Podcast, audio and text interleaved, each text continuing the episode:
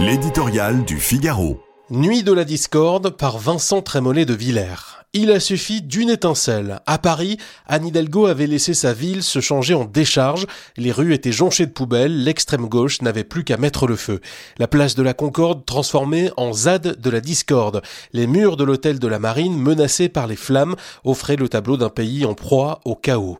Même atmosphère embrasée à Rennes, Nantes, Amiens, Dijon. Habités d'un sentiment d'impunité qui leur permet depuis dix ans de semer la dans nos rues, les casseurs de la gauche radicale se sont livrés à leur sinistre rituel de saccage et de destruction. 62 ou 64 ans, quelle importance? Le seul objectif est d'humilier l'État et de le démolir. Ils sont plusieurs centaines à afficher franchement leur volonté de renverser le régime, mais ils bénéficient d'une indulgence qui contraste avec l'intransigeance qui frappe l'autre bout du spectre politique.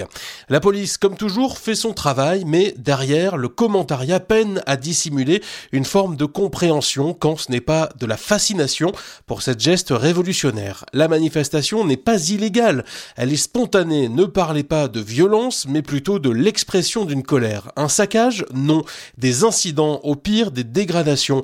Les insoumis qui, à l'Assemblée, jouent les boutefeux ne tardent pas ensuite à établir une équivalence entre la violence symbolique de l'utilisation d'un article de la Constitution et la violence déchaînée qui a semé la terreur dans les rues jeudi soir. Dans leur esprit, l'État n'est plus le dépositaire de la violence légitime, ce privilège appartient plutôt à ceux qui le combattent. Ce renversement, au fil des ans, a pris des proportions inouïes.